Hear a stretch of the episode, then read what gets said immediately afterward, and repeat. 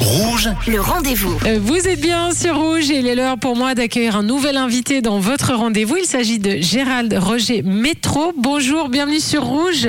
Bonjour. Tu as un parcours euh, incroyable.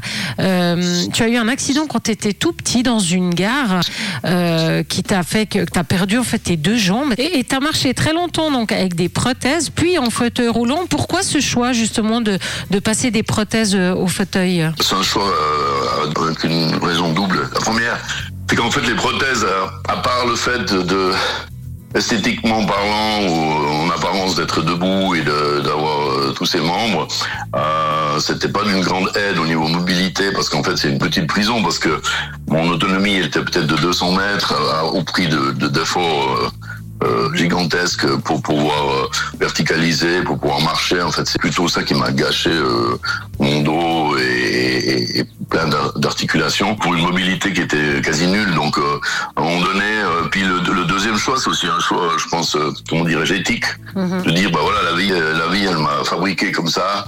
euh, Elle m'a fait ou elle m'a construit ou déconstruit d'une certaine façon. Euh, ben voilà, je me présente comme comme je suis. Un peu, c'est une forme d'honnêteté intellectuelle, intellectuelle en disant que, en fait, porter des prothèses, euh, si si ça vous, si ça vous aide pas à, à être plus mobile, en fait, c'est juste un masque pour, pour, pour dire voilà, euh, euh, je fais semblant, euh, je fais comme si j'avais des jambes pour sauver les apparences en gros. Donc, euh, je pense qu'à un moment donné, ça, ça s'est imposé euh, justement dans ces deux choses. C'est un processus. Hein. Moi, j'ai mis 30 ans à comprendre. Clair, si j'avais compris avant, j'aurais peut-être fait cette démarche avant ça, mais il a fallu voilà 30 ans de, de lecture, de rencontres, de confrontation avec euh, mes proches, et puis avec les gens qui m'ont qui m'entouraient, qui m'ont qui m'ont soutenu. Et puis euh, le choix, le choix est devenu assez évident. C'est une forme d'acceptation, une forme de, de liberté aussi. Tu te sens plus libre maintenant? Bah moi j'ai redécouvert euh, la mobilité, le déplacement, la vitesse de déplacement, l'autonomie, la dépendance de mouvement. Euh, bon moi je faisais euh, du sport en fauteuil roulant donc je, je connaissais cette impression, mais de là à la transformer dans mon quotidien et à l'appliquer dans mon quotidien, bah, ça, ça a pris ça a été un pas que qui a été qui a pris quelques années de gestation en fait. Alors, tu as été sportif d'élite, euh, journaliste, manager, d'hockeyeur professionnel, conférencier, écrivain, chanteur. Comment tu passes d'une activité à une autre? Ça veut dire quand est-ce que tu sais qu'une expérience est terminée, qu'il est temps de passer à la suivante? C'est quoi les déclics? Bah, je pense que euh, si on prend dans l'ordre, bon bah le sport, euh, à cause des, des blessures et de l'âge, euh, souvent ben ça, ça s'impose naturellement qu'on doit mettre un terme à, no- à- à notre carrière. Mais ça c'est pas un souci. Après j'ai travaillé dans le sport évidemment, donc euh, en plus c'était une manière de rester dedans quand même, vu que j'étais manager de joueurs de hockey professionnel. Et puis euh, moi je fais les choses à fond, c'est-à-dire que quand je fais quelque chose, j'essaie de le faire au plus près de, de ma conscience et, et de mettre en œuvre tous les moyens les ressources que, dont je dispose euh, pour pouvoir euh, atteindre certains objectifs.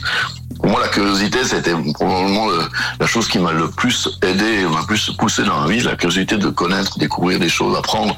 Peu importe ce qu'on apprend, en fait, c'est l'idée, c'est de, c'est de garder la machine à apprendre euh, euh, vivante, c'est-à-dire de pas perdre notre capacité à apprendre des choses.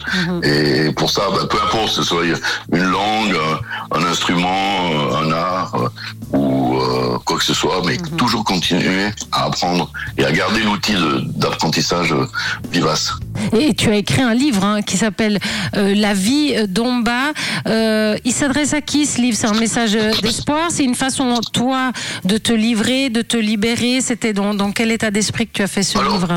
Moi, je, je, je donne des conférences dans les entreprises, dans des séminaires de motivation, etc., dans les écoles et tout ça. Et puis, on me demandait souvent, ouais, les thèmes que vous développez, c'est super intéressant, mais vous avez- on- on- on- où est-ce qu'on pourrait retrouver tout ça? Et puis, c'est là, l'idée m'est venue. Je vais définir une douzaine de thèmes que je développais dans ces conférences, et puis je vais les mettre sur papier. Je vais, et en fait, je les, je vais les détailler en 12 chapitres. C'est pas un livre de, de leçons, parce que moi, je n'ai pas la prétention de donner des leçons à personne. C'est juste mon histoire et la façon dont moi je la vois et dont la façon de- dont je la comprends. Puis la vie d'en bas, c'est parce que comme on- quand on est assis, ben, on voit beaucoup les choses depuis en bas. Donc en fait, c'est c'est une autre perspective sur des choses qui nous qui nous touchent tous. Donc c'est La vie d'en bas, libre dans la contrainte. On peut le commander où? On peut se le procurer où? On peut le trouver dans toutes les librairies, évidemment. Et puis aussi, et, et également sur mon site. Donc c'est www.géraldmetro.fr. G-E-R-A-L-D, donc G-E-R-A-L-D, M-E-T-R-O-Z.ch. Merci beaucoup. Donc, euh, on peut commander en direct. voilà. Gérald Métro, donc sur ton site, euh, sinon bien sûr dans toutes les librairies, La Vie d'en bas. Un grand Voilà. merci d'avoir été notre invité sur Rouge. Merci Oui. pour ton témoignage. Merci Gérald. Merci à vous.